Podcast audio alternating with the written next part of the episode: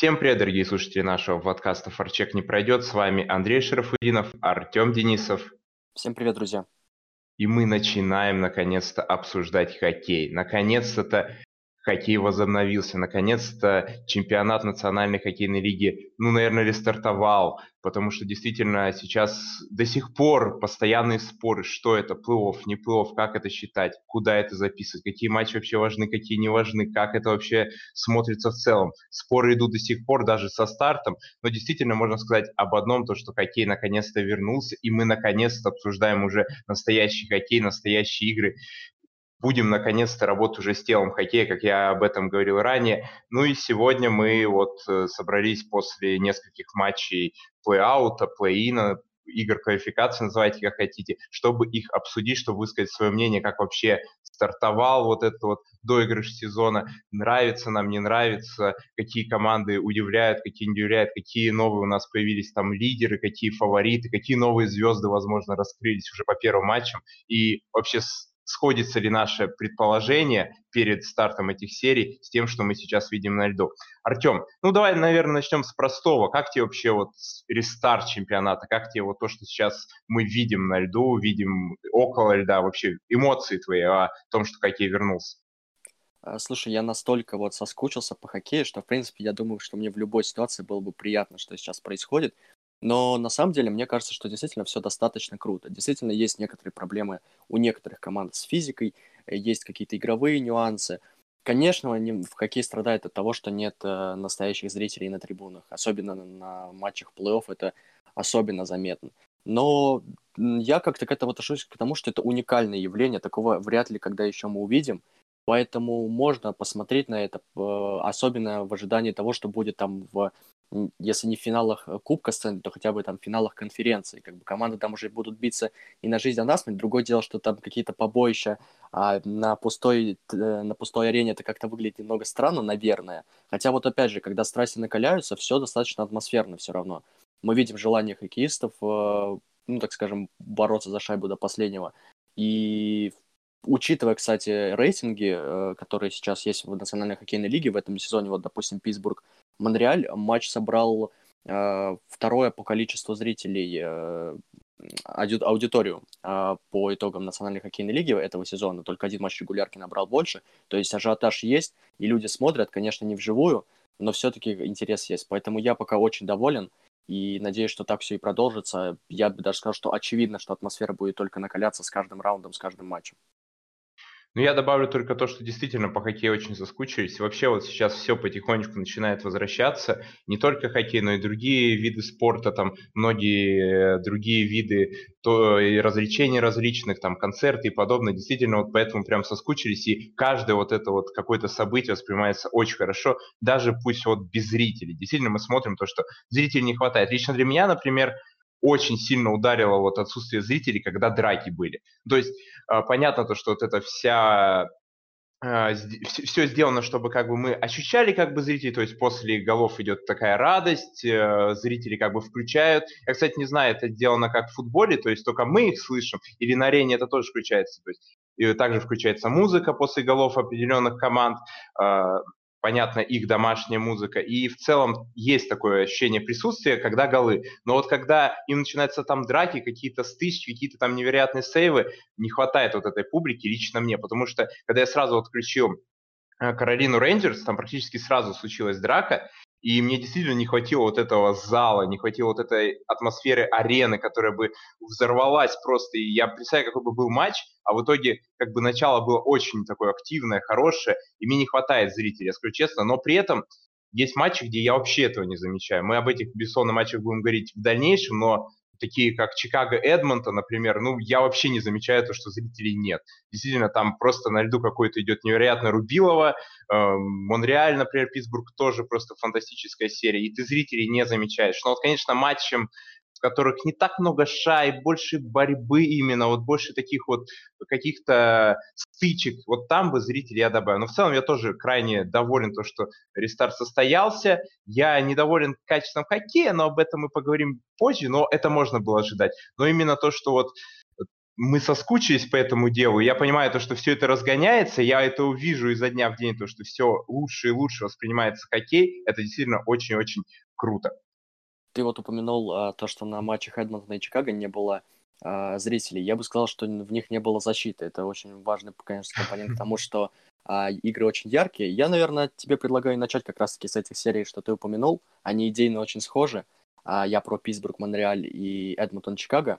Игры разных конференций, но а, игры, в, которых, в серии, в которых есть очевидные фавориты, которые первые, первые игры проиграли. Монреаль и Чикаго победили в первых играх серии, а мы знаем, насколько важно в сериях до трех побед победить э, в первой игре, потому что, ну, статистика Национальной хоккейной лиги, а, когда плей-офф в таком формате проходил, в 56 сериях э, до трех побед 49 раз побеждали, побеждала команда, которая выиграла первый матч серии. Поэтому здесь, конечно, было невероятно важно начать с победы, и это удалось именно андердогам.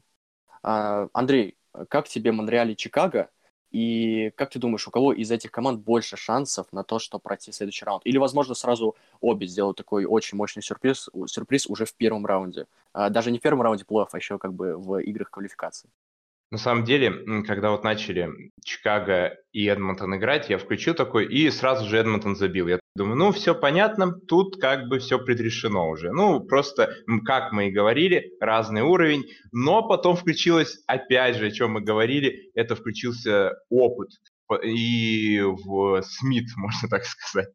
Опыт включился у Чикаго, а Смит включился у Эдмонтона. И просто вот я очень сильно вот прям фанатею именно от этой серии, хотя перед началом, перед рестартом я вообще от нее ничего не ожидал реально серьезного, но сейчас я смотрю, это просто, ну, бомбическая серия. Ну, то есть я всем советую смотреть, не только потому, что там забивает много шайб, но потому что ее реально интересно смотреть. Там реально за каждым матчем переживаешь. И там действительно, я бы даже сказал, знаешь, вот Эдмонтон, конечно, хорош, у них состав, безусловно, сильнее, у них игроки в плане личного скилла тоже посильнее, наверное, будут. Мы все помним, что Чикаго перед дедлайном раздавала своих игроков скорее, чем а, как-то настраивалась на плов. Но если смотреть именно как играет, особенно в первом матче, как играла Чикаго, ну, они реально были сильнее Эдмонтона.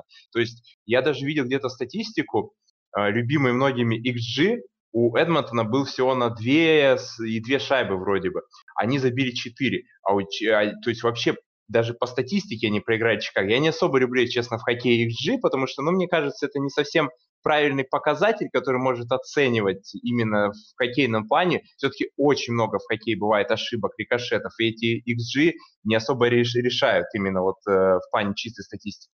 Но действительно, Чикаго очень-очень приятно удивляет, и в первом матче приятно удивлял, и во втором, я тоже добавлю, потому что мне Чикаго тоже во втором очень сильно понравился, но там включился МакДэвид, включился, к сожалению, с плохой же стороны Крофорд, совершив там глупейшую ошибку за воротами. Я, причем, вот мы обсуждали проблемы льда возможные, которые могут случиться, потому что, во-первых, на улице жара, во-вторых, много матчей э, за один день, и действительно там, может быть, были проблемы со льдом все-таки, а не в целом ошибка чисто Крофора, но все равно такие допускать даже при плохом льду нельзя. И в целом мне эта серия очень нравится, я действительно э, думаю, то, что именно Чикаго может все-таки пройти Эдмонтон в следующих матчах, но для этого, конечно, нужно, ну, как-то закрывать Макдэвида, как-то убрать все свои ошибки. И в целом, ну, действительно, они играют неплохо, скажу так. А вот под Монреаль-Питтсбург это именно плей-офф. То есть если Чикаго Эдмонтон это прям хоккей хоккейный, то есть там реально красота хоккея, там передачи, бросочки, комбинации, вот это все, ошибки, да, даже, даже те же ошибки, которые, безусловно, входят в хоккей, это все хоккейно. А вот Монреаль, Питтсбург, это прям Рубилово, это реально Махач, это реально такие стычки постоянные, постоянная борьба, э, борьба не на жизнь, а на смерть, настоящая. То есть первый матч завершился в овертайме, второй тоже там, ну, очень-очень-очень близко. И действительно, там Монреаль мог сравнивать счет, когда проигрывал 2-1, э, но пропустил пустые ворота. То есть, действительно, если так посмотреть, то э, несмотря на то, что это как бы две серии аутсайдер э, против явного фаворита, то они смотрятся очень хорошо. Один в плане хоккея, а Монреаль в плане борьбы. И опять же, я бы не отдал Монреалю какого-то вообще вот такого вот преимущества, как я даю Чикаго, то есть, то есть по хоккейному плане, но в плане борьбы они могут цепануть серию, хотя я лично в них не особо верю. Я вот реально из, вот если выбирать из этих двух серий аутсайдер против фаворита, я верю здесь в проход аутсайдер скорее как Чикаго. Хотя Хотя, если бы мне сказали то, что я буду верить в Чикаго против Эдмонтона в плей-офф, я увижу, во-первых, эту серию, если мне сказали в январе, я посмеялся. А если бы я еще говорил то, что Чикаго в целом может пройти Эдмонтон, я бы сам своим словам не поверил. Но теперь мы живем в такое время, то что это действительно возможно. Честно говоря, вот первый матч э, Монреаля и Питтсбурга лично для меня стал лучшим матчем среди первых матчей серии. А, не потому, что это единственный матч с овертаймом, то есть самый равный, так скажем, а потому что вот действительно накал страстей был невероятный. Наверное, лучше всего то, что происходило в матче, отражало лицо Ши Уэбера, который просто весь матч выглядел как хладнокровный убийца, и только после шайбы Питри в овертайме он позволил себе немножко улыбнуться. Немножко улыбнулся, 1-0, Монреаль повел, уже 1-1 стало, конечно, но э, серия очень интересная по тому, как вообще Монреаль выглядит. Э, они интересны, на самом деле. У них, по крайней мере, есть план очевидный. Э, это не только просто надеяться на Кэрри Прайса, они действительно очень хорошо чистят пятак и очень хорошо освобождают э, зрение, так скажем, для Прайса. Очень много бросков Питтсбург наносит по открытому льду без э, особой нагрузки на пятаке. Э, когда это получается, Питтсбург забивает. Мы можем вспомнить э, шайбу Брайана Раста, вторую в первой игре серии. И, конечно, это главная задача в будущих играх – освобождать пространство для того, чтобы Прайсу легче было отбивать броски и, конечно же, брать подборы. А, что, в принципе, получалось пока что. А, вот, что я могу сказать про Монреаль? У них действительно не, не хватает глубины состава, когда Джонатан Друэн в ужаснейшей форме, а, а, объективно в ужаснейшей форме, выходит э, на последний штурм, это, это очень плохо. И не потому, что он просто ужасно исполнил булит, когда банально не бросил поворотов. Просто очень много брака, очень много загубленных моментов, очень мало созидательной игры от Джонатана Друэна. От него нужно ждать большего, по крайней мере, у Монреаля просто не особо много лидеров. Пока очень удивляет Ник Сузуки, отлично играет и в меньшинстве, забросил важную шайбу в первой игре, а, хладнокровный, и учитывая, что он только новичок, от него можно ждать очень многого, если не в этой серии, то, по крайней мере, в ближайшие годы от Монреаля. Вот. А, что касается Чикаго, конечно, игра очень странная, совсем большие проблемы у команд с обороной, и непонятно, что будет дальше у той команды, что пройдет в этой серии. А первый период вообще первой игры это тотальное уничтожение от э, Чикаго было, было. Потому что когда Конор Макдэвид теряет шайбу за воротами и привозит гол, когда Майк Смит непонятно что делает э, и своей пятой точкой забивает свои ворота, это все очень плохо. Другое дело, что вот эта монструозная атака с э, лидерами, который, который, кстати, если Макдэвид э, тащит-то очень сильно, то Дрозятель пока что в тени, он забросил первую шайбу, нет, это Макдэвид же забросил. Дрозятель еще не забрасывал в этой. Макдэвид, Макдэвид забросил. Да, Макдэвид же забросил первую шайбу Эдмонтона. Поэтому Дрозятелю еще нужно говорить свое слово. У него есть, по, по крайней мере, еще две игры на это. А, вот. И очень забавно, кстати, как Ойлерс пытаются зарабатывать большинство на ровных м, таких а, ситуациях. И в плей-офф это не особо получается. А, хотя, конечно, мы знаем, что если Эдмонтон зарабатывает а, большинство, то ждать гола можно с большой вероятностью. Ну и, конечно, Доминик Кубалик. Ты его отмечал в превью и фантастически провел он первую игру, немного растворился во второй. Я бы, знаешь, еще кого ответил, отметил? Кирби Дака, который во второй игре при поражении Чикаго 3-6 набрал плюс 3 по показателю полезности, и в первой игре он выглядел тоже очень, э, ну, так скажем, по-взрослому играл, поэтому от него тоже можно многого ждать. Серия действительно интересная, может затяну, затянуться до пяти игр, а, и там, ну, я, я надеюсь, по крайней мере, хоть раз увидеть там какой-то плей-оффный хоккей, потому что мы говорили про силу контратак этих команд, но это что-то совсем убийственное. Мы понимаем, что это как бы не совсем плей-офф, но надо ребятам собираться, потому что на кону как бы следующий раунд э, э, Кубка Стэнли. А, вот. Э, если давать такой прогноз короткий, у кого больше шансов, наверное, все-таки Чикаго. Просто потому что по открытым площадкам, по а, такому количеству моментов в серии просто больше шансов пройти даже андердогу. Питтсбург умеет закрываться, Монреалю было непросто. А, каждый раз э, в, в обеих встречах первый период полностью оставался за Питтсбургом. Если первый раз а, подтащил очень сильно Кэрри Прайс, он там за 6 минут первых делал, сделал 10 сейвов, из них очень много было действительно опасных моментов. А во втором матче такое не получилось, Сидни Кросби отлично реализовал свой момент. До этого были еще выходы один на один у того же Джейс, Джейсона Цукера, например. Так что Монреалю будет тяжело, но мне очень нравится то, что делает команда, и если позволит физика, если немного соблаговолит удача, то, возможно, у нас даже будет э, два андердога в первом раунде Кубка Стэнли.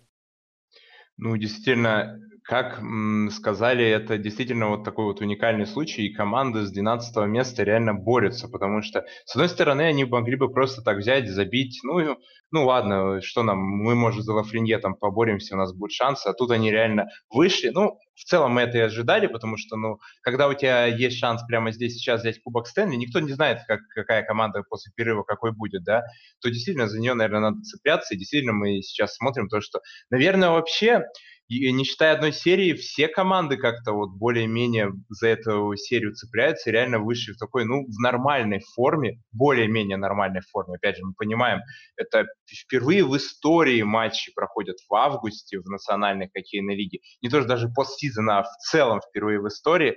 И действительно, это такой вот уникальный случай. Мы смотрим, мы наслаждаемся и удивляемся тому, что сейчас происходит.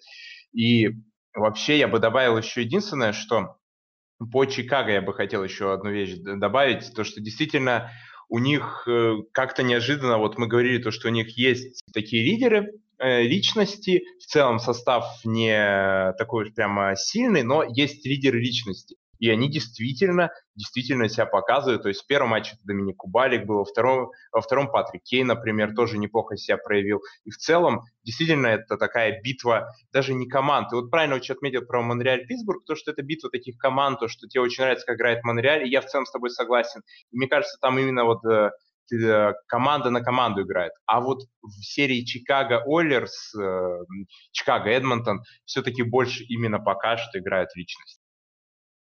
Да, ты прав. И надо, кстати, отметить тот факт, а, что у Чикаго очень хорошо играет Джонатан Тейвс в первых двух играх. А, поэтому можно ожидать, что он тоже скажет свое слово. Он, в принципе, помогал и Кубалику. С его передачи как раз-таки забил, забил первую шайбу в серии а, эм, Blackhawks. Так что, да, действительно, мы можем, так скажем, увидеть реинкарнацию какую-то Тейза, потому что в последнее время, конечно, были у него игровые проблемы. Давай двигаться дальше, наверное, к наверное, первому, первой серии, которая стартовала в э, этом раунде квалификации, а, Каролина Харрикейнс, Нью-Йорк Рейнджерс. Э, неожиданно, неожиданно то, что происходит, наверное, для многих, а, потому что вот мы представляли эту серию как борьбу а, форчека против контратак, и мы видим прекрасный форчек, и мы не видим никаких контратак. Никаких контратак — это огромная проблема Рейнджерс, потому что Бринда Мор действительно справился с тем, что, собственно, задумывал Квин. А, мы не видим никаких хороших транзишенов от Фокса и Дианджела, которым я раздавал авансы перед серией. Мы не видим скорости Крайдера. А, Панарин и Зибанежат в достаточно спорной форме. Если Зибанежат а, ну, хотя бы забил шайбу в первой игре, потом отдал голевую передачу в меньшинстве, Панарин, кстати, тоже, то во второй шайбе они, э, во втором матче они сподобились только на гол в ситуации 5 на 3, при этом там было совсем близко к краху, они играли полторы минуты 5 на 3, и фактически гол Панарин — это единственный момент, который они смогли создать. Им даже было тяжело в зоне закрепиться. У Каролины очень крутое меньшинство. Я получаю огромное удовольствие, когда Каролина играет в меньшинстве. А это, наверное, главная проблема Каролины, потому что с дисциплиной проблемы еще есть. А очень агрессивно они играют, но вот э, Аха и Теревайнен фактически тащат это меньшинство. Э, невероятные игроки, которые супер полезны в атаке и супер полезны в защите. А, Андрей, ну вот как тебе вообще Каролина сейчас? Потому что, а, наверное, это одна из самых играющих, если не самая играющая команда пока что этого а, раунда квалификаций. И очень много, конечно, можно ждать еще впереди. Главное, конечно, расправиться с Рейнджерс, потому что сюрпризы возможны. И учитывая, какие камбэки Рейнджерс иногда выдавал в матчах регулярки, может быть все, что угодно, но все-таки пока верится очень с трудом. Ну, вообще, э, мы пишем этот подкаст прямо вот э, сегодня уже может закончиться путь Рейнджерс и может пройти э, Каролина. Уже сегодня ночью, получается, все-таки. Мы эти матчи как-то выше у нас так получилось, то, что прям на вечер, ну, то есть реально, это даже не ночные матчи были, а вечерние, то есть всем по Москве эти матчи показывают, вообще идеально для нас. И действительно, за этими матчами, я думаю, у нас особенно много людей наблюдало, потому что там, эм, опять же, наверное, главная такая звезда, как мы думали, регулярке, это Артемий Панарин, который действительно претендует на хард игр, играет. И так получается то, что в этой серии появилась еще и новая звезда российская, это Андрей Свечников. Ну как появилась? Безусловно, мы все знали Андрея Свечникова как великолепного хоккеиста, как действительно человека, который ну, практически очко в игру набирает э, в регулярке, да, и мы знали то, что это великолепный хоккеист, но как он раскрывает себя в этой серии, это просто фантастика. И действительно, Я не скажу то, что я прям удивлен, как играет Каролина, я скажу то, что я разочарован в Рейнджерс. Вот честно.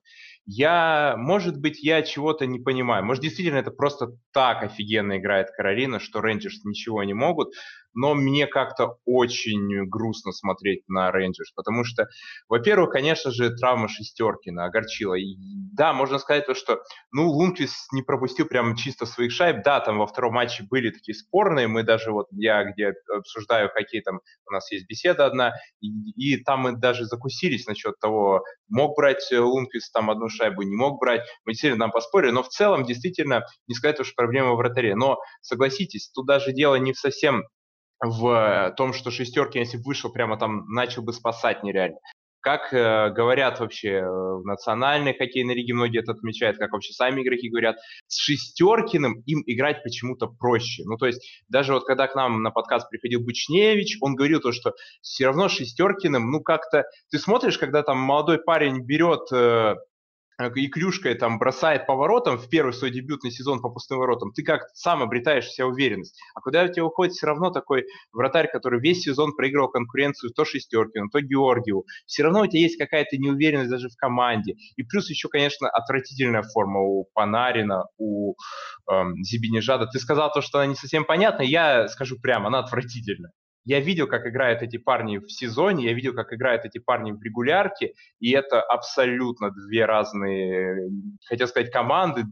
Но э, команда, наверное, тоже отсутствует на льду. Не, не только лидеры у Рейнджерс отсутствуют, но и вся команда, но все-таки ждешь, когда вот такие хоккеисты, как Панарин, должны за собой тащить. Как Свечников, например, в Каролине, который реально тащит, который реально просто разрывает все, и с Ахо у них вот этот второй матч получился просто сумасшедший. И действительно, ты не находишь варианта, почему Рейнджерс должны, э, должны вот хотя бы один матч зацепить, не говоря уже про серию. Я смотрю на эту серию, мне действительно здесь видится явный фаворит. Если в первом матче Рейнджерс что-то попытались как-то зацепиться, там рикошеты, э, случайные там отскоки им помогли в этом, подставление, опять же, то второй матч, конечно, это полная доминация Каролины, здесь вопросов быть не может, и пока что, ну, Бриндамор просто переигрывает э, абсолютно весь Рейнджерс, я бы даже сказал, не чисто тренера Рейнджерс, да, а весь Рейнджерс. То есть мы знаем, как может Панарин сам по себе играть даже без тренера, и тут, конечно, ну, полностью уничтожение происходит. И мне от этого печально, потому что я действительно ждал от этой серии обоюдного острого хоккея, но пока что я вижу только фантастическую Каролину и очень-очень печальный Рейнджерс. Я сразу скажу свое мнение, что им надо поменять. Мне лично кажется, им не хватает все-таки креатива. Ты уже сказал про контратаки, ты уже сказал про целом вот эту игру, то, что э, не хватает ну, какого-то давления даже в атакующем плане у Рейнджерс, рассказал про то, что они единственные там свой гол во втором матче забили при 5 на 3, а в равных, по сути, ничего и не создали. И мне кажется, не хватает им креатива. То есть даже вот если посмотреть, то в последние матчи, э, на третий, даже на половину второго периода, э, просто собралось звено Панарина, Жады Бучневича. То есть, давайте скажем честно, это три самых, наверное, таких креативных игрока сейчас в составе Рейнджерс. Их просто поместили в первое звено, хотя раньше их разводили, и сказали, давайте, парни, хоть что-то сделайте в итоге ничего не получилось. И сейчас, конечно, надо что-то исправлять, а резерва как такового у Рейнджерс нету. Есть только Кравцов, который непонятно в какой форме, который откровенно этот сезон проваливал, который непонятно как выступает, но все-таки попал. И если в плане креатива посмотреть, то я бы на последний матч рискнул бы поставить Кравцова. И все-таки, все-таки, несмотря на травму, это плей-офф, э, у вас, вы на крае пропасти, все-таки надо ставить Шестеркина, мне кажется, это единственное, что может вот спасти, потому что что-то менять Рейнджерс действительно надо. А Каролина, ты уже, наверное, все хорошо сказал Каролине. Мне добавить нечего, это действительно сейчас, ну, наверное, самая крутая команда вот в этой доигровке. А, у Шестеркина еще очень важен тактически, потому что у Шестеркина отличная игра клюшкой. Он может и начать атаку, ты уже говорил про его бросок в пустые ворота, но он действительно может и начинать атаки, и устойчив при форчеке. У Лунквиста такой, такого качества просто нет. А, поэтому тут даже из тактических соображений Шестеркин выглядел бы предпочтительнее, э, если бы был здоров, конечно. Я бы еще про Каролину немного поговорил, потому что ну, нужно э, похвалить эту команду. А, огромное, огромное уважение четвертому звену Каролины. Это Магин, а, Гики и Мартинук. Ну, Мартинук забросил важнейшую третью шайбу во второй игре. увеличил преимущество Каролины, и обе игры они создавали нереальное давление у ворот Рейнджерс. А, Морган Гики ему дают уже шанс и играть в большинстве. Я напомню, Гики провел только две игры в регулярном сезоне в самом конце, и, возможно, его прогресс как раз остановился из-за паузы. Возможно, он бы и в конце регулярки очень хорошо бы помог Каролине, но пока а, находится свое время в плей-офф, и я жду большего от второго звена Каролины. Это Мартин Нечас, Нина Нидерайтер и Винсент Трочик. Если Трочик отлично играет в меньшинстве и в атаке тоже достаточно полезен, то Нечас и Нидерайтер, которые, кстати, очень хорошо выглядели в выставочной игре против Вашингтона, они свою игру еще находят. И если и это звено а, наберет форму, то тогда Каролина будет каким-то совсем убийственным э, коллективом в атаке. Плюс, конечно, третье звено стало, очень хорошо сдерживает атаки Рейнджерс, и все очень хорошо выглядит. И оборона тоже классная. А, все началось-то в этой серии с чего? С хита Шея на Фасте, и, собственно, э, с пропажей травмой Фаста скорость вообще улетучилась у Рейнджерс окончательно. Скорость была у Рейнджерс где-то 39 секунд на смене Еспера Фаста. А, вот, так что ждем, ждем, конечно, какой-то борьбы все-таки, потому что а, анонсировалась эта серия как одна из самых интересных а, в раунде квалификации, но пока что совсем а, так не выходит. Да, пока это, наверное, даже самая очевидная серия, самая очевидная пара, и это, конечно, действительно печалит, потому что, ну, мы ждали от Рейнджерс. Уже сегодня я напомню то, что эта серия может закончиться, и будет печально, если самая ожидаемая, наверное, серия, ну, для большинства самая ожидаемая серия плей-аута просто закончится в трех матчах. Это действительно хочется, чтобы еще, конечно, поиграли, потому что э, хотя бы хоккеем Каролины насладимся. А если, если Рейнджерс выиграют, то, наверное, они ну, что-то покажут нам, и нам действительно будет приятно на это посмотреть.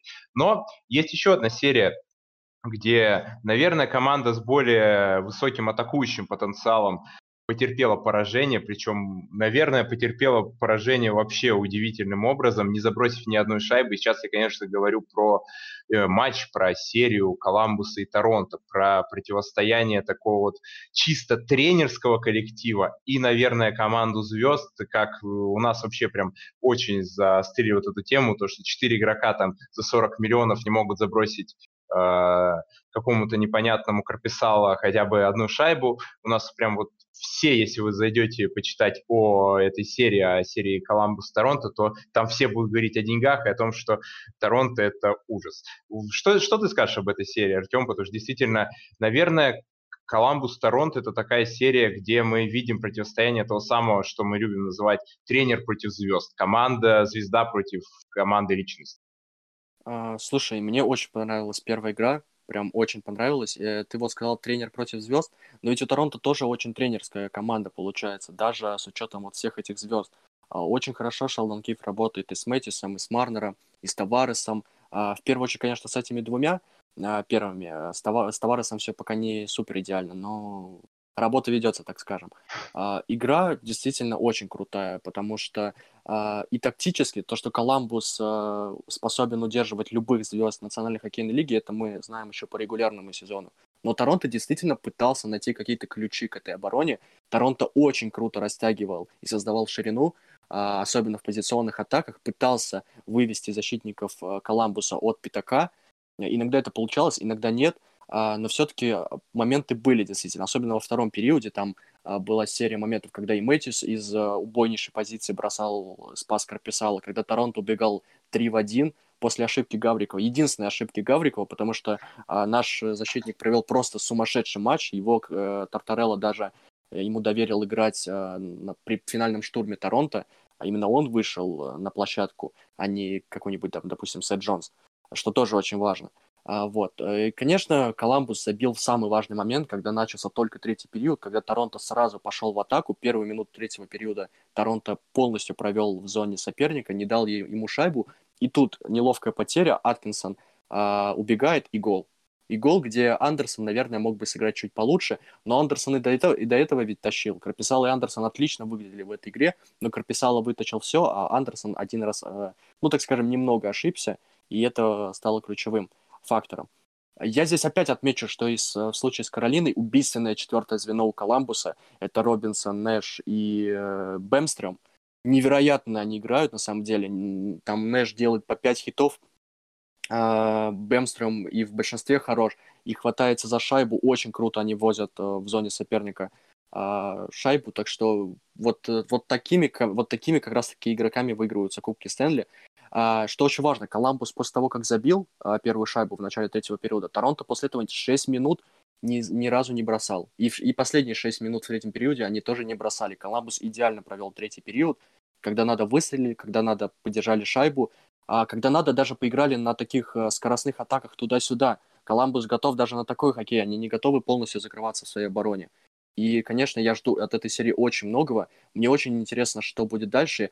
Особенно то, что там подогревается интерес в медиа. Там Мэтью сказал, что Коламбус играл очень прямолинейно, мы были готовы к такой игре. Так что главное реализовывать дальше моменты. То есть такая даже какая-то, я не знаю, Э, ну, не, не особо он положительно, в принципе, отозвался о Коламбусе. И э, Мэтьюс, кстати, действительно был лучшим игроком Торонто. Очень много моментов и сам создавал, э, и был полезен даже в обороне, так что от Мэтьюса тоже надо ждать много большего. И, конечно, отмечу Пьера Люка Дюбуа, пока он оправдывает мои ожидания. Очень хорошая игра центра и в защите, и в атаке. А, поэтому обязательно надо смотреть эту серию и надеяться, что она продолжится как можно дольше, потому что это может быть э, может стать главным украшением этого раунда. Знаешь, вот ты вот так сказал про слова Мэтьюса, про то, что вот они играют в премьер хоккей, это мне напомнило прошлый чемпионат мира, когда финны обыграли сначала по шведов, потом нас, ну, Россию, потом Канаду, и все абсолютно говорили, ну они играют так тупо, так прямолинейно, это какой-то антихоккей. Вот мне что-то из этой серии напомнило, но при этом финны тогда стали чемпионом мира, сейчас являются действующим, так как турнир, соответственно, не состоялся по понятным причинам. И действительно, наверное, я не совсем согласен с этим, потому что даже если посмотреть на количество бросков, то есть просто мы посмотрим на обычную статистику, которая в открытом доступе, которая всем понятна, то броски в створ у Коламбуса 35, у Торонто 28. То есть команда с более большим атакующим потенциалом нанесла меньше бросков, чем, казалось бы, Blue которые реально, которых обвиняли в том, что они буквально стали там э, стеной средней в своей зоне и просто не пускали э, Торонто в свою зону. Но действительно я отмечу то, что Коламбус приятно удивляет. И казалось бы, вот, наверное, если мы когда говорили о том, что пауза может сыграть в плюс какой-то команде, то, наверное, именно в плюс Коламбусу эта пауза действительно сыграла, потому что мы помним, как Коламбус сумасшедший провел середину сезона, и начал потихонечку сдуваться из-за травм в том числе. И, ну, в целом нельзя весь сезон играть потрясающе. И, наверное, если бы они тогда, да, скорее всего, они даже в плей не вышли, да, мы это понимаем. А, потому что действительно там начался такой серьезный-серьезный спад, хоть они и боролись опять же за плей за вот эти места, но они, скорее всего, бы в плей не попали. А вот тут они получили шанс, они получили отдых, у них игроки восстановились от травм, у них в целом э, было время на то, чтобы подготовиться, и мы видим тот же Коламбус, что мы видели в середине сезона, что мы видели именно тогда, когда Коламбус, ну, действительно разрывал э, лигу своей игрой. Конечно, разрывал под стиль Коламбуса не очень подходит, но именно в плане результата, я скажу так. И в целом, если так посмотреть, э, то мы видим в этой серии тот самый хоккей, о чем мы предупреждали, то есть это мало удалений, э, мало возможностей для большинства, опять же, забросить шайбу. Это действительно борьба, это хиты, это такая вот противостоя... такое противостояние двух команд, двух стилей. И действительно, я не то чтобы прям восхищен этой серией, потому что, ну, я больше, честно, люблю атакующий хоккей, и мне, если честно, больше по душе вот эта игра без обороны Чикаго Эдмонтон. Но я действительно осознаю то, что если смотреть эту серию как э, противостояние двух стезей, и когда стезя, которая, ну, обычно не так э, прямо популярна в хоккее, не часто она побеждает, да, есть примеры, но все-таки обычно такие команды ломаются, и когда такая команда в плей-офф НХЛ действительно находит в себе силы, находит в себе возможности побеждать команду, которая, казалось бы, ну, откровенный фаворит, э, которые мы уже много раз шутили, то, что скорее э, боится только одну команду, это Бостон. Это действительно очень-очень круто. И я от этой серии жду не то, чтобы какого-то прям какой-то сенсации, какой-то невероятной э, борьбы. Я скорее жду в том, то, что действительно вот это противостояние стилей продолжится и как э, именно Торонто будет переламывать игру. Потому что как будет играть Коламбус, всем понятно. это то же самое, что было в первом матче. А вот как будет играть Торонто, изменит ли что-то Торонто, э, что-то будет добавлять и также продолжит э, ломиться в эту стену из оборонцев, продолжит ломиться в эту стену из пяти игроков и вратаря. Ну, мы посмотрим. Но Тартарелла, Тартарелла, я его отмечал перед серией, и я ничуть не ошибся. И я опять же повторюсь, то, что Тартарелла, на мой взгляд, именно в этом сезоне, ну, абсолютно топовейший тренер. Я понимаю, то, что есть и другие, но лично, на мой взгляд, Тартарелла это действительно очень-очень такой, ну, не знаю, человек, который может с любым материалом сделать качество. А мне кажется, важнее всего Торонто будет немножко отойти от своего принципа, вот а, доигрывать, э, разыгрывать, точнее, до верного, потому что вот я упоминал уже а, отличнейший момент у Торонто, когда команда выходила 3 в 1, и опять они пытались а, разыграть до верного. Возможно, нужно просто отдать хороший пас и просто бросить по воротам. С такими исполнителями это сработает. Не нужно пытаться вывести на пустые ворота а, в играх с Коламбусом. А, наверное, вот сыграть чуть-чуть попроще в таких а, моментах, это будет главным ключом к успеху Торонто, учитывая, что Коламбус просто таких моментов практически не дает, и обязательно ими надо пользоваться в этой серии. А, в общем, ждем э, следующих игр, потому что, э, ну вот действительно плей-оффный хоккей в э, лучшем смысле этого слова.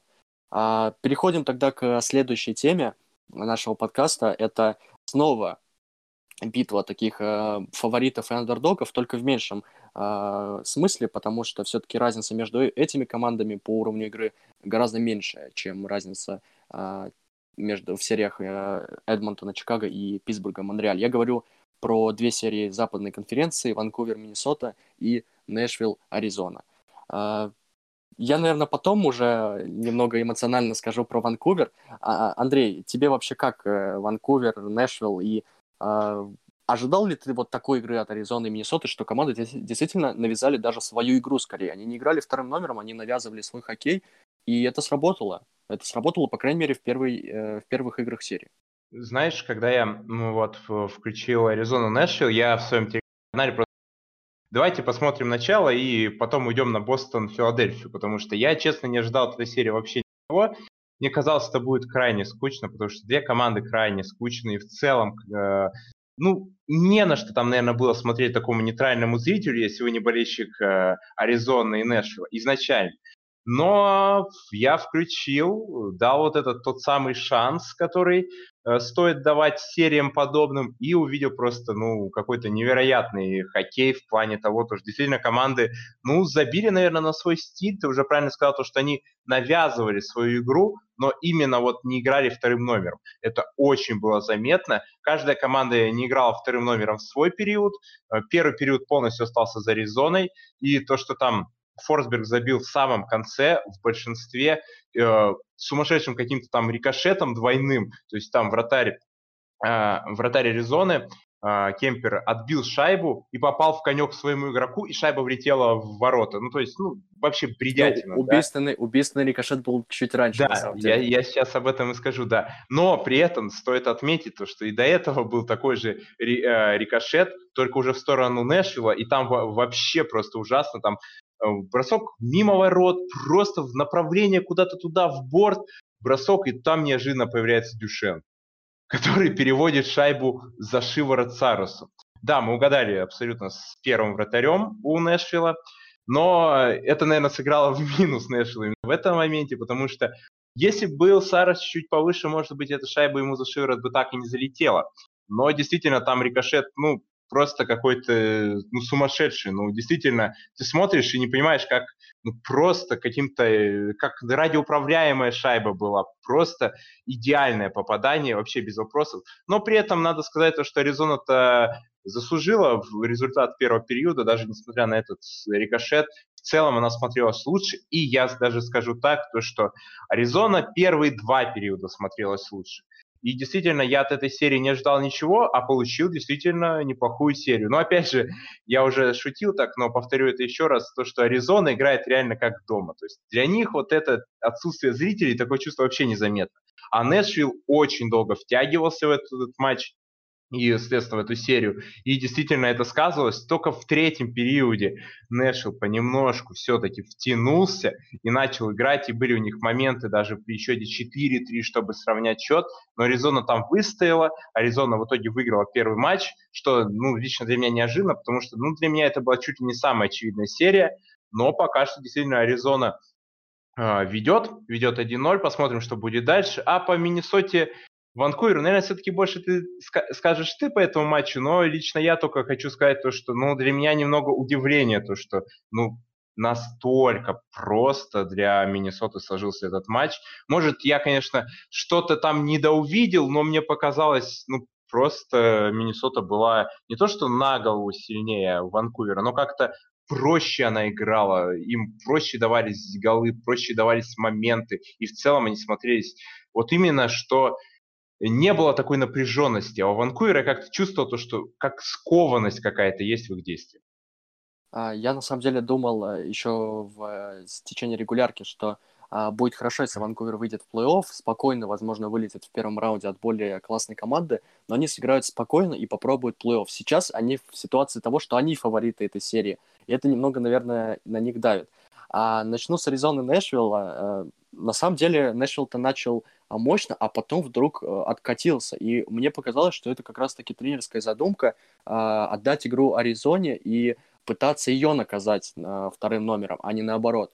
И это могло бы сработать, если бы Нэшвилл не ужасно играл бы вторым номером, потому что Аризона, ну, просто уничтожала весь период а Нэшвилл. И на их э, спасение, слава богу, вот эти рикошеты, плюс хороший бросок Форсберга и хотя бы 1-3, хотя бы. Но что было во втором периоде? Фактически Аризона ведь не сильно давила на Нэшвилл. Нэшвилл просто привозил удаление на ровном месте. И Аризона спокойно играла в большинстве. Не очень уверенно, не с большим количеством моментов, но у них просто было позиционное преимущество, потому что они играли на одного игрока больше, очень много времени во втором периоде. Да, но самое забавное, что забили-то они в итоге в меньшинстве. Да, но это, это типичная Аризона. Они в, недавно, по-моему, в прошлом сезоне как раз были лидерами НХЛ по голам в меньшинстве, когда у тебя Михаил Грабнер, он, ну, три раза выйдет в один на один, хоть раз точно забьет, и это как раз-таки случилось в этой встрече. А в третий период действительно Нэшвилл очень мощно давил, давить они умеют, и как раз-таки это и нужно делать в следующих э, играх серии, Э, Аризона классно играла, в принципе, в обороне. Они все-таки отдавали подборы, о чем мы говорили в превью, но они отдавали ненужные подборы, такие у бортов. Так, э, а на пятаке все, в принципе, чистили очень хорошо. И мне очень понравился, кстати, вот третий гол Нэшвилла, потому что они поймали Дарси Кемпера на такой его э, стилистической, я бы сказал, ошибке. Кемпер очень часто выкатывается далеко из ворот, э, чтобы э, сократить угол э, броска, и это, в принципе, всегда помогает. А здесь э, выждали паузу, отдали на Форсберга, и Форсберг фактически по пустым воротам бросал. А, очень круто было разыграно. А, что еще хотел сказать? Мне очень понравился Кристиан Дворок у Аризоны. Очень мощный матч. А, отдал он и на Келлера в третьей шайбе. И в целом очень был полезен в атаке. Ну и, конечно, Роман Йоси. Э, господа, 28 с половиной минут сыграл Роман Йоси в этой игре. 28 с половиной минут я не совсем понимаю, э, что происходит в обороне Нэшвилла, потому что там есть, допустим, Данте Фабро, хороший защитник. Да, он тоже привез удаление, но сыграл он всего 15 минут. Есть хороший Домосет Тинорди, 10 минут сыграл. Я понимаю, что Нэшвиллу нужно было отыгрываться, но я не понимаю, неужели Йоси такой терминатор, что он пропустил несколько месяцев и, и способен играть 30 минут на таком уровне? А, хотя в одной шайбе Йоси тоже был немного виноват, а, проспал он как раз-таки дворока на пятаке, и Кристиан забил. А, вот. Серия, конечно, любопытная. Я думаю, тут очень много будет смешного. А, в первую очередь это касается, конечно, Мэтта Дюшейна. Ему все-таки в атаке нужно прибавлять, потому что мы уже сказали про супер рикошет от э, а, него а, при первой шайбе. Но ведь и третью забили только именно с удаления Дюшейна. Так что, конечно, прибавлять а, ему нужно. А что касается Ванкувера, то действительно очень плохая игра, а, очень слабо сыграны первые звенья – Тоффоли играет отдельно от uh, Миллера и Петерсона. То же самое можно сказать про Бессера, который отдельно от Хорвата и Пирсона. Пирсон провел ужаснейший матч, два ненужных удаления. Uh, с первого как раз-таки забили вторую шайбу. И в очень ненужный момент, потому что первый, первая половина второго периода — это лучшая э, игра от Ванкувера в этой встрече. Команда была очень близка к шайбе. Тут вот это ненужное удаление 0-2, и команда просто посыпалась. Ну и, конечно, Якоб Маркстрем, который несколько сейвов невероятных сделал, но фактически обе шайбы — это его вина. а, не очень хорошо он складывался, во второй шайбе зачем-то пытался угадывать, куда бросит Сперджан, поэтому это вообще проблема Маркстрема по его карьере. Если в регулярке он это минимизировал, то в целом у него всегда так было, что он очень много вытаскивает невероятные шайбы, пропускает очень-очень легкие. А, ну и, конечно, эпизод с, Хар- с Хартманом и Ферландом это какой-то ужас. А, Хартман схватил шайбу, будучи на скамейке у Ферланда. Ферланд его ткнул. Теперь, по-моему, Ферланда штрафовали на 5000 э, долларов, насколько я помню. В общем, в этой серии тоже будет очень много такого неловкого. А, и я бы на чем акцентировал внимание, очень круто Миннесота играла, как мы говорили в превью, в позиционной обороне. Очень круто против Петерсона действовали Дамба и Бродин. Очень мало ему дали возможности. И больше всего я удивлен с того, что не Миннесота физически уничтожала Ванкувер э, хитами, а Ванкувер это делал. И фактически это единственное, что Ванкувер делал в этой встрече в атаке. Просто много очень ненужных хитов, очень много грязи, а Миннесота очень э, выглядела на этом фоне как-то, ну, по-джентльменски, что ли. Хотя, опять же, вот этот момент с Хартманом, это, конечно, не самый лучший фэрплей. А, конечно, Ванкуверу надо сейчас очень многое менять, а, перестраиваться как-то. А, мы говорили про то, что у Миннесоты есть проблемы с вратарями, но в этом матче Стеллок выглядел очень убедительно, когда надо в этот uh, тяжелый для команды отрезок он сделал несколько важнейших сейвов. И, конечно, если он так продолжит играть, то Миннесота не только может пройти Ванкувер, но и пошуметь в плей-офф, потому что, uh, наверное, главной проблемой единственное будет оставаться атака, потом, там все-таки есть Кевин Фиала, uh, да и все, в принципе. Атакующий потенциал у Миннесоты не самый серьезный из команд uh, плей-офф. Uh, вот. Так что надо, надо собираться и бороться. Я думаю, эта серия может затянуться, но только при условии, что Ванкувер uh, сможет адаптироваться к такой Миннесоте.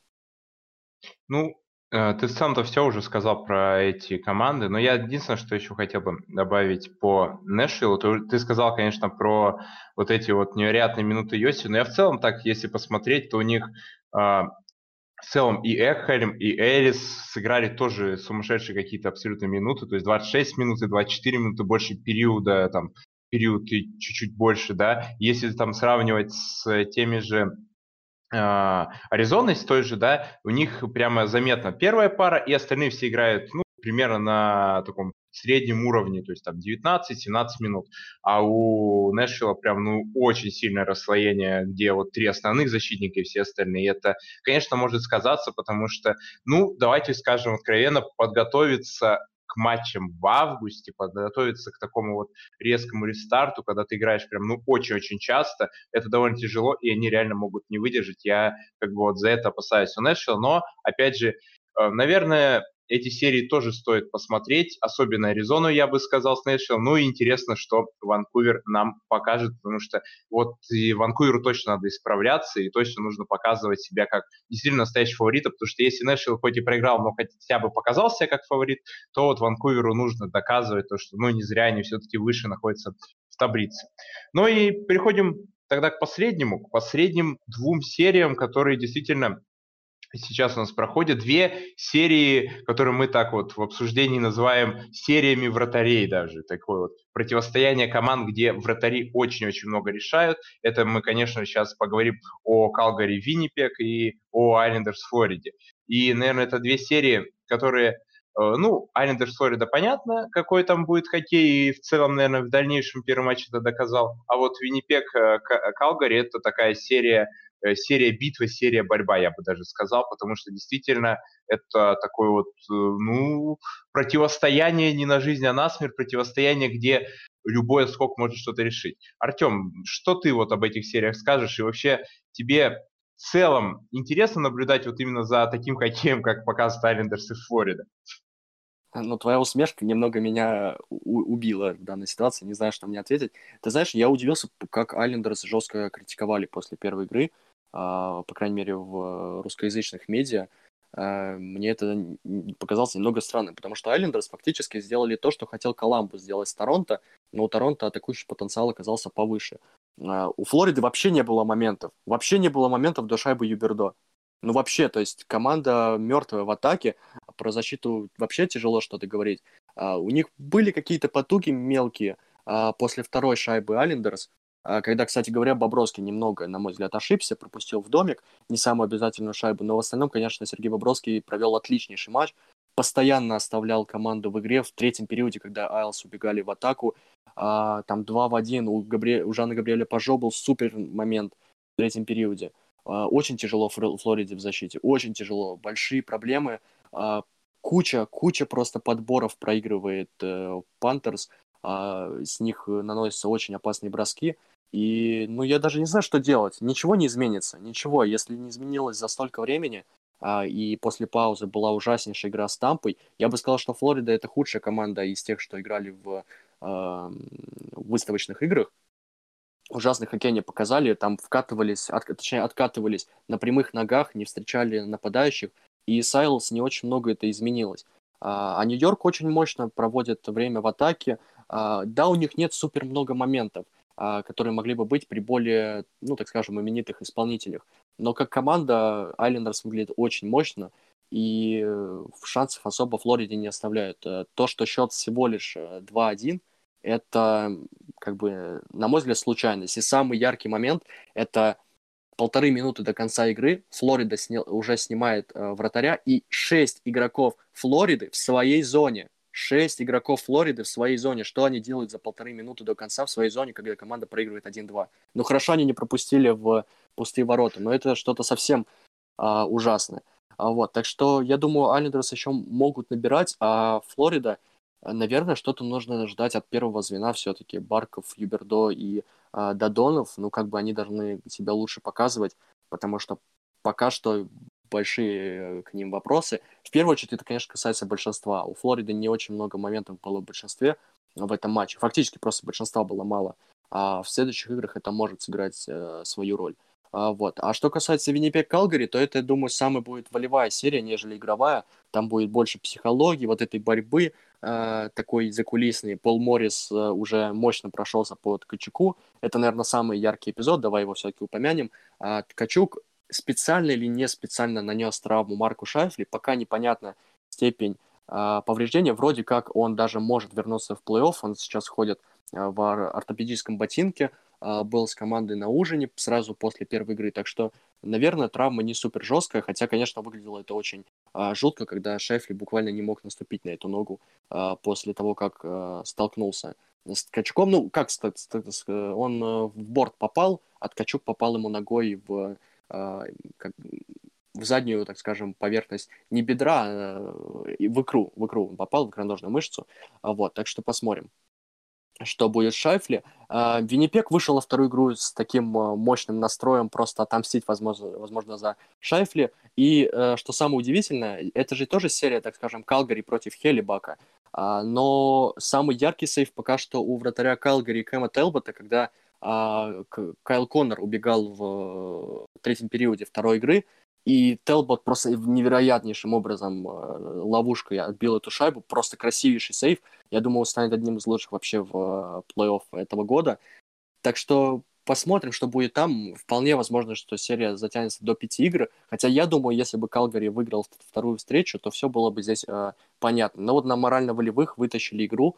Э, и что, ну, надо, надо, надо смотреть. Плюс Калгари, конечно, нужно набирать в первом звене. Опять же, вот эта проблема Гудро, Монахан и Линдхольм, я все-таки ожидал от них большего. Понятно, они провели, провели не самую суперскую регулярку, а прошлое было куда лучше, но все-таки это лидеры Калгари, нужно тащить. Пока лучше у Калгари, это, наверное, Маджапани, игрок второго звена, который играет с Ткачком и Баклундом, пока он очень хорош и создает очень много напряжения у чужих ворот.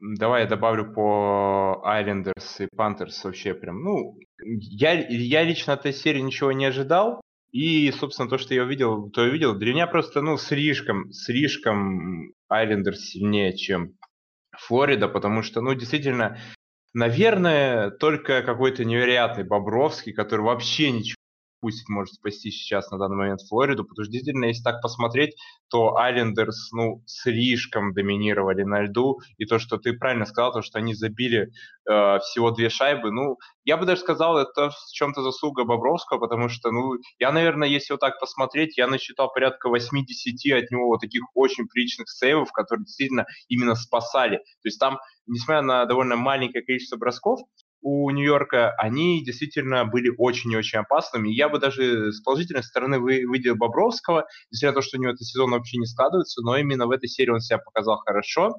И противостояние его с Варламовым тоже, кстати, интересно, потому что Варламов вроде впервые с 2014 года вышел на серию плей-офф и действительно показал то, что ну, он тоже может играть неплохо, и то, что он действительно есть такой вот потенциал первого номера. И очень интересно, что будет делать Айлендерс в следующем сезоне в плане с вратарской линией, потому что туда еще приехал Сорокин, и вообще с обороной, и с такими вратарями у Айлендерс есть, на мой взгляд, огромный потенциал. Даже вот в этом плей-офф э, биться за высокие места, особенно мы в дальнейшем чуть-чуть скажем про раунд-робин буквально, и мне кажется, есть там команды, которые Айлендерс может пощипать, и может действительно очень тяжело с ними придется играть. В остальном же про эту серию, ну, посмотрим второй матч. Вот честно, по одному матчу я пока еще не совсем понял, что от нее окончательно ожидать, потому что я пока здесь вижу очевидный 0-3 в пользу Айлендерс, но мне хочется посмотреть еще один матч, поэтому, ну, пока что только скажу то, что действительно в Флориде тебе, надо тебе, что-то менять. Тебе матч хочется посмотреть или узнать результат? Потому что вот mm. в этой серии это, наверное, важный момент. Ну, скорее мне хочется... Я, как и, любому, как и любому матчу, ему дам шанс вначале, если будет то же самое, что я вижу в начале, то мне будет интересен результат. Вот так я скажу. А Виннипек Калгари, на самом деле, меня удивил вот этот матч, второй именно. Первый матч я, честно, посмотрел, и, ну, там было, наверное, преимущество Калгари очевидно, и в целом мне Калгари понравился больше. А второй матч я уже смотрел с таким вот настроем, то что лидеров выбили, в целом э, действительно нужно посмотреть, что покажет Виннипек. И на удивление мое, несмотря там на всю статистику, несмотря на то, что в конце третьего периода там э, Калгари очень сильно там по тем же броскам вышел вперед, но мне очень понравился Виннипек. И я не знаю, как они не реализовывали свои моменты, потому что э, я даже не скажу то, что Телбот прям тащил я скажу то, что Виннипек сам запаривал. Я насчитал в третьем, только в третьем периоде, только в третьем периоде. Я насчитал порядка э, трех выходов 3 в 1, где они просто не доводили шайбу до убойного момента, там или с фланга сразу бросали, или просто бросали мимо, или пас с недодачи был. И как минимум два момента, это, по один раз вышел один в ноль, и второй раз вообще два в ноль выходили игроки, это уже про этот момент, по сказал, да, а, про Сейф Телбота просто фантастически абсолютно. Но действительно, я смотрю, и я не понимал, как э, Виннипек не забивает, потому что они реально играли лучше, они ловили на ошибках Калгари одно, один за одним, а, а, одна ошибка, вторая, третья, и все это Виннипек ловит, и все это не использует, и забили вообще с, там, с какого-то идиотского подставления, абсолютно какого-то там невероятного отскока, э, который, ну, абсолютно дезориентировал Телбота, и шайба влетела в пустые ворота, он уехал в правый угол, шайба просто доскакала. И я скажу то, что, ну, Виннипек во втором матче лично для меня смотрелся, ну, просто намного сильнее, ну, просто в несколько раз сильнее, и если так посмотреть, то даже вот первый и второй период тоже Виннипек смотрелся лично для меня сильнее. Голы Калгари для меня выглядели, ну, не исходящими из хода матча. Они не исходили из того, что я видел на льду. То есть, и там, понятно, были рикошет, э, во втором, по-моему, голе был рикошет и ошибки. В целом... Там Кулман, да, автогол забил. Угу. Шайба попала. Да-да-да, там вообще чуть ли не удар, блин, был этим э, коньком. коньком. Да, и, возможно, если бы даже это был какой-нибудь если бы это был игрок Калгари, но даже этот гол бы не засчитали, да. И в целом Калгари, ну, мне не понравилось, как они смотрелись во втором матче, и эта серия, наверное, вот после именно второго матча у меня возродила интригу, и мне понравилось, правда, мне понравилось, как играл Виннибек, я с удовольствием посмотрю, продолжат ли они играть так в третьем матче, и продолжат ли они так транжирить свои моменты, как делали это в третьем периоде второго матча.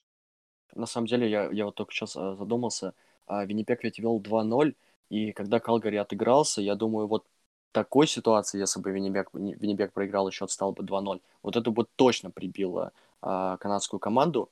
Хотя в этой серии нельзя говорить канадская команда, их тут две как бы. Ну, я, я конечно, про Джетс. А, поэтому посмотрим. Э, ты знаешь, вот э, можно много критиковать Пола Мариса как тренера, но Виннипек это действительно уникально плей-оффная команда, потому что даже когда они не э, показывают плей-оффный хоккей, они э, все равно приносит результат в этом плей-офф. А, очень неудобный соперник э, для любой команды. Э, мы уже привыкли, что Джетс действительно а, коллектив, который ну, с достаточно большой частотой попадает в э, плей-офф Кубка Стэнли. А, сейчас, конечно, мы мало что от них ожидаем с такой обороной, с большими проблемами с травмами. Мы упомянули Шайфли, еще же и Патрик Лайне в первой игре получил травму после удара Джордана. Так что, конечно, нужно собираться и бороться за своих лидеров, надеяться, что они вернутся в скором времени. И главное, надеяться, что они вернутся тогда, когда Виннипег еще будет в борьбе. Это самое важное. Да, и действительно, в плане, вот я не сказал про травмы лидеров, но действительно можно сказать то, что, наверное, я вот очень сильно хотел видеть Патрика Лайне, он получил травму. Действительно, если еще и к этому бегу при, прибавится Шайфли и Лайне, то, наверное, они будут играть еще сильнее. А может наоборот, а может наоборот, никто не знает, потому что лидеры, возвращение лидеров не всегда положительно сказывается на команде, именно как командный вот это вот коллектив. Но мы действительно посмотрим, по крайней мере, от, э, как, как минимум эта серия не закончится в трех матчах, это уже какой-то успех, потому что действительно после первой встречи лично мне казалось, что это может произойти. Но этого не произошло, и сейчас потихонечку мы уже будем завершать, но пара слов про раунд-робин, про то вообще, что это за такой зверь, что это вообще за такой вот не знаю даже, как сказать, э, мини-турнир, мини-группы, таких, я бы даже сказал, товарищеских практически матчей. Артем, вот про прошли у нас, получается, первые матчи в раунд-робин, первые четыре матча. Как тебе вообще то, что ты увидел? Э, ну, это страшно, это очень плохо. Это мне, мне, мне тяжело было смотреть эти игры, если честно. Я не все, кстати, глянул. А, смотрел Бостон, Филадельфия. А, было, было тяжело. Я смотрел Бостон Коламбус, кстати, в выставочная встреча. А, где Коламбус, ну, действительно сыграл выдающимся образом, а Бостон был а, с большими проблемами, так скажем, и в обороне, и в атаке, в транзишене. Не было того давления, которое оказывала команда в регулярке. И с Филадельфией, в принципе, многие проблемы перенеслись в этот же матч, в раунд-робин. А Бостону необходимо набирать форму, потому что, ну, их главное звено набрало минус 7 по итогам игры с Филадельфией Флайерс. И ну, в общем, большие проблемы. У Филадельфии тоже есть. Они, кстати, неплохо играли с Питтсбургом э, в выставочной встрече. Э, поэтому от Филадельфии я жду, возможно, даже высокого места в, этих, в этом топ-4. Вот. А Бостон вполне возможно может закончить и последним, на самом деле, при такой игре. Что касается Тампа Вашингтон, то э, достаточно, кстати, была яркая игра в том плане, что команды боролись. Очевидно, э, есть у них некоторые ну, так скажем, а, воспоминания еще с той серии в финале конференции а, сезона 2017-2018, когда Вашингтон как раз-таки прошел Тампу а, в финале Восточной конференции, потом выиграл Кубок Стэнли. Так что вообще будет любопытно, если Вашингтон и Тампа на какой-то в каком-то раунде пересекутся. Но, но точно не в ближайшем, конечно же. Вот. А, а на Западе что? Сент-Луис тоже в ужаснейшей форме. Колорадо очень неплохо играла. А я бы отметил Биннингтона, который провел не суперскую регулярку, но очень хорошо отыграл с Колорадо, и мы знаем, какой он кубковый боец, мы очень хорошо это знаем, прошел всего лишь год, и если Биннингтон в такой же форме продолжит играть, то Сент-Луис а, по крайней мере, будет оставаться в борьбе, а там уже посмотрим, что получится. Ну и Даллас, что не забили Нэшвиллу, проиграли с 1-3, а, ведя 3-1 с э, Вегасом, когда там в третьем периоде Вегас там, 12 безответных бросков нанес. В общем, проблемы есть большие у команд, и обязательно нужно набирать форму в оставшихся играх э, этого раунда, чтобы быть готовым к командам, которые выйдут в очень мощных кондициях после первого раунда игры квалификации. Вот, допустим, попадет Бостон на Каролину, и будет очень-очень э, тяжело, э, мне кажется, Брюинс. Поэтому посмотрим, и обязательно надо набирать форму, конечно.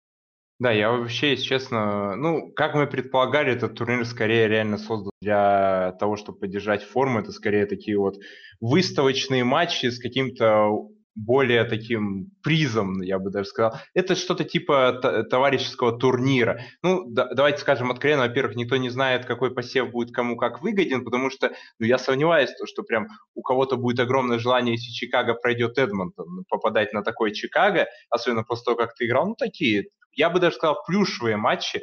Понятно, что там были хиты, была борьба и так далее, но все равно после того, как ты посмотришь вот Чикаго Эдмонтон, не особо есть желание выходить на такую команду, которая несется, которая на плюс морали, которая на всем этом выходить даже с первого, получается, места на них. Ну, действительно, ты сказал по всем вот этим четырем матчам. Я отдельно по каждому матчу разбирать не буду. Конечно, э, гол Кадри за ну, а за одну десятую до даже конца... Меньше, даже меньше. Даже меньше, да. До конца третьего периода при счете 1-1 это, конечно, фантастика. Это самый поздний гол в истории плей национальной хоккейной лиги, в истории плей Кубка Стэнли. И действительно, это, ну, как минимум, это история, да, и, безусловно, радость Маккинона – это, наверное, самый такой главный, не, не хоккейный highlight, не совсем хоккейный highlight, но самый такой забавный, как он радовался этому голу, и действительно показали хотя бы какие-то эмоции от вот этих вот матчей, которые играются за посев, за round-robin. Но пока действительно это смотрится, ну, намного хуже, чем игры плей-аута, и проблемы, по сути, есть практически ну, у всех команд, и это откровенно видно. Наверное, самое меньшее, мы уже об этом говорили, у Колорадо, самый, наверное, такие меньшие из тех, кто сейчас играет в раунд-робин. Ну и, конечно, Бостон после вот этой вот э, отсидки, я бы так сказал, э, из-за коронавируса, когда там, понятно, не все болели, но там люди а, контактировали, поэтому практически не тренировались все лидеры да, Бостона. И сейчас непонятно, вообще успеют ли они прийти в форму к тому, как, э, соответственно, стартанет уже основной раунд плей-офф, там, понятно, с первого раунда, все как обычно будет, но пока действительно Бостон выглядит как команда, которая, ну, вот эта пауза, вот этот перерыв, можно сказать, сильнее всего, и они пока выглядят, я бы даже сказал, самым сладким коллективом, на кого хотелось бы попасть, пока что. Опять же, у них может форма и набраться к Э, играм плей-офф, но пока что он действительно смотрится, наверное, ну, самым слабым коллективом из всех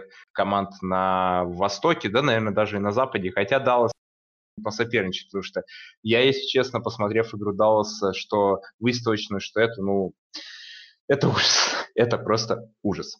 Ладно, будем мы уже завершаться, потому что действительно мы обсудили каждую серию, поговорили о каждой серии, выделили самое главное в этих сериях. Я думаю, вам было интересно, и главное то, что вам интересно смотреть, я уверен, эти серии, потому что по хоккею действительно соскучились, по э, хоккея давно не было, и сейчас вот эти вот даже игры, пусть без зрителей, пусть не совсем с той атмосферы, но все равно смотрится так, как будто, ну, это какой-то абсолютный праздник. Хоккей вернулся, хоккей мы смотрим, уже увидимся с вами, скорее всего, после, а, после завершения практически всех серий, потому что действительно э, из-за того, что эти серии до трех побед они закончатся довольно быстро, уже практически все на этой неделе. Смотрите, наблюдайте, уже сегодня могут некоторые команды вылететь, и мы попрощаемся с первыми, э, получается, с первой командой. Одна может сейчас вылететь, это Нью-Йорк Рейнджерс, и можем уже с ними сегодня попрощаться. То есть вот так вот они могут приехать на 4 дня, поиграть и уехать обратно.